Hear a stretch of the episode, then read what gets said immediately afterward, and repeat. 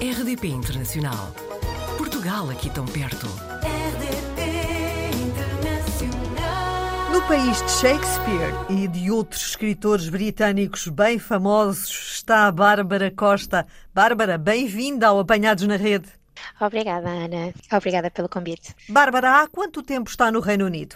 Bem, há um ano, um pouquinho mais do que um ano agora. Então, mas isso significa que foi para o Reino Unido já depois do Brexit. Exatamente, fiz a maluqueira de, de Foi vir por- para aqui. Por que essa decisão? Eu sempre quis ter alguns anos da minha vida profissional e pessoal fora do país. Inicialmente, durante o meu mestrado, eu fiz Erasmus na Escócia. Na altura, gostei bastante de viver na Escócia durante aqueles meses. Já depois de concluir o mestrado e já depois de estar a trabalhar em farmácia comunitária em Portugal, tive uma proposta para mudar para Malta e à maluca mudei-me para Malta também, sozinha, sem conhecer basicamente ninguém no país, conhecia uma pessoa. Mudei-me para lá, isto no início de 2020, e depois acabei por eh, mudar para o Reino Unido no final de agosto do ano passado, já depois do Brexit, por causa de alguém que conheci em Malta. Fez já aí o seu percurso após a saída de Portugal. E como é que está o Reino Unido depois de sair do Brexit? Temos tido notícias que as coisas não estão fáceis. Por vezes até ouvimos dizer que as prateleiras dos supermercados não têm certos e determinados produtos. Como é que está a situação aí? Eu acho que a minha perspectiva é um bocadinho, se calhar, diferente do resto do Reino Unido, porque, como vivo em Greater London, as coisas são um bocadinho diferentes. O não ver coisas na prateleira não acontece tanto. Acontece algumas vezes não haver aquele produto, existir outro de outra marca ou outra coisa, mas realmente não vejo assim tanto. Mas vejo as notícias, mostram bastantes imagens disso acontecer. O único produto, na verdade, que vi aqui acontecer foi ovos. Nunca há ovos. E em matéria de habitação, como é? As casas, arrendamento, compra, fácil, difícil, caro, barato? Ora bem, eu acho que não está fácil eh, em lado nenhum, não é? Portugal não é exemplo. e de certeza que o Reino Unido, especialmente Londres, não será um exemplo. Eu tive sorte, eu na verdade mudei-me em agosto, mas eu tenho a casa desde maio, porque o meu processo de vinda para o Reino Unido foi um bocado atribulado e passou por eh, três detenções na fronteira, portanto. Está a falar de si própria. Sim, sim, sim, de mim mesma. Posso saber, não querer entrar Sim, muito na sim, sua não, sim, intimidade, não- obviamente, mas não. era o quê? Ah, Algum documento que não estava em ordem? O que- Nada de documentos não em ordem. Fiz a aplicação para o European Settlement Scheme que o Reino Unido Sim. oferece para pessoas que têm familiares ou parceiros a viver cá e que começaram essa relação antes do final de 2020, que foi o meu caso. E na altura tive logo imediatamente o European Settlement Scheme, portanto eu podia viver e trabalhar no Reino Unido. No entanto, era uma resposta provisória até eles me darem a resposta definitiva, analisarem Claro. tudo. E na altura, mesmo antes de eu supostamente vir para cá, porque já tinha arranjado trabalho, eles mandaram-me um e-mail basicamente a dizer que se eu não desse este documento que iriam recusar. Basicamente nós não tínhamos forma de dar aquele documento.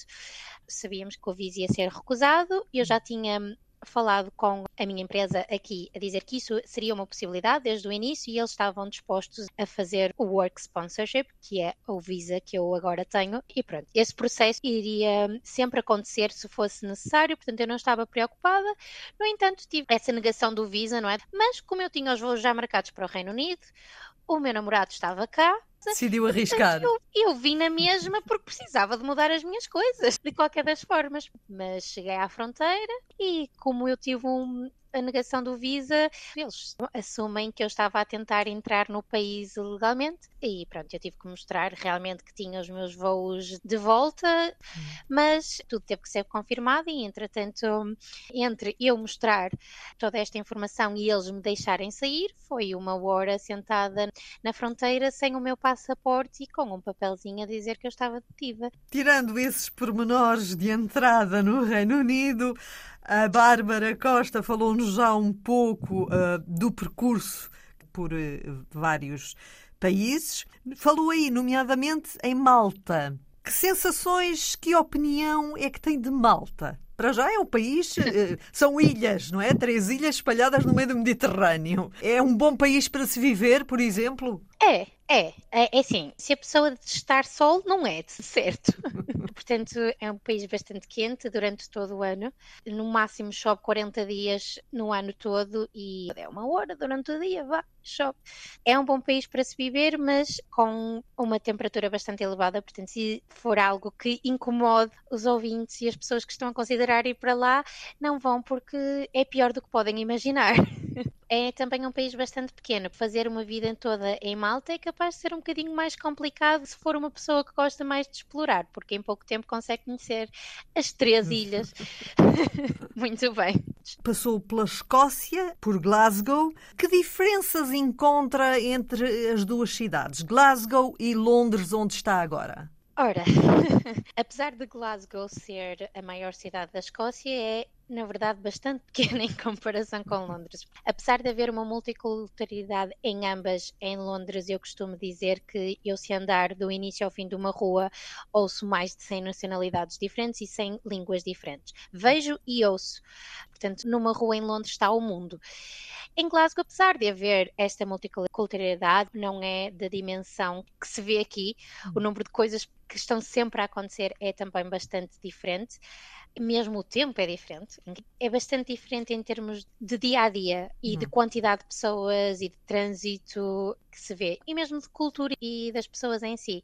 E se eu tivesse que escolher entre um e outro em termos pessoais, preferia os escoceses aos britânicos em Londres por todas estas voltas pelo mundo, a partir de que cidade portuguesa é que a Bárbara Costa saiu? Eu saí de Gondomar, no Porto. E se estivéssemos no século XII em Portugal, diríamos que a Bárbara é uma boticária. Mas atualmente. Atualmente Sou farmacêutica a fazer investigação na indústria farmacêutica para biosimilares. O que é que isso significa, Bárbara? Significa que faço investigação para Sim. conseguir com que a empresa para a qual eu trabalho, que é uma empresa de genéricos, consiga fazer um medicamento biosimilar que é basicamente okay. um medicamento genérico, mas biológico. E assim, por... em termos muito simples. E por que é que realmente o medicamento genérico é mais barato no mercado do que o outro medicamento?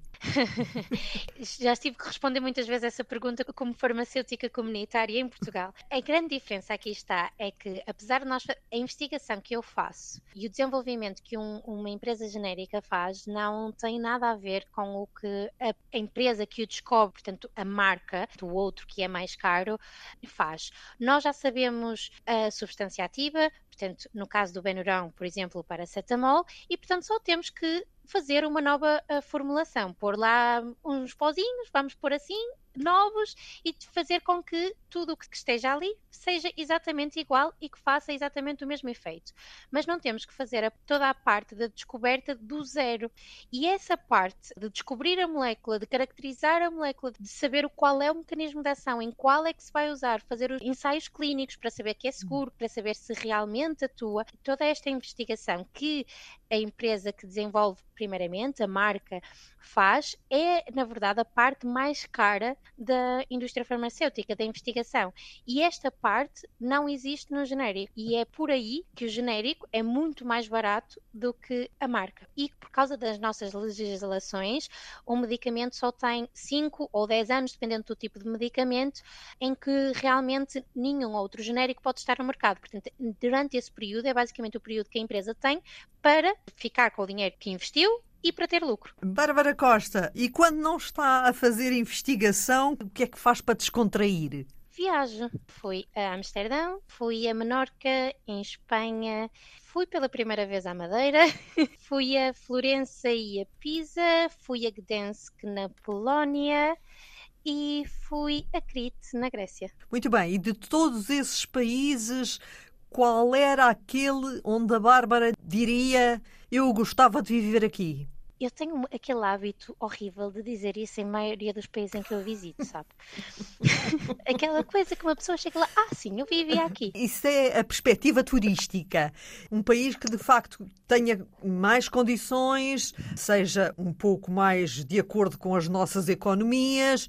Qual era aquele que lhe agradaria mais? Dos que não vivi, seria na Holanda, em Amsterdão. Então porquê? Olha, eu achei que a cidade bastante bonita e para além de bonita, é grande, mas não é muito grande. Um pequeno Londres. E eu gosto dessa perspectiva de ter acesso a tudo, mas em ponto mais pequeno. Os transportes vêm a tempo, é tudo perfeito. Não apanhei um atraso de nada no metro, nos trams. E com base neste gosto por viajar, está a pensar criar um projeto. O meu gosto é não só por viajar, mas por partilhar as viagens e as coisas que vão aprendendo ao longo destas viagens. Uma das coisas que eu gosto bastante de fazer quando viajo é planear a viagem e de criar todo um itinerário. Uhum. E, portanto, parte desse projeto é não só partilhar dicas de viagem e sítios que achei que valessem a pena visitar, é também fazer itinerários personalizados para as pessoas poderem usar e viajar elas. Já fez aí inúmeros elogios à cidade onde vive, Londres, mas eh, há sim alguma curiosidade, alguma coisa que lhe desagrade de alguma forma? Sendo portuguesa e estando habituada a tudo abrir tarde e fechar ainda mais tarde, apesar de já cá estar há um ano, não me consigo habituar ao facto de eu sair do trabalho às 5 e meia e não ter um café aberto para ir. Se eu quiser ir a algum lado, tenho que ir a um pub. Estando habituada a sair de casa para ir dançar depois da meia-noite, é um bocado complicado.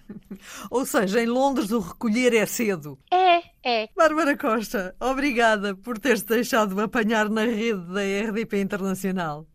Obrigada eu, Ana, foi um prazer. Portugal ao alcance de um clique. rdp.internacional.rtp.pt RDP Internacional Portugal aqui tão perto.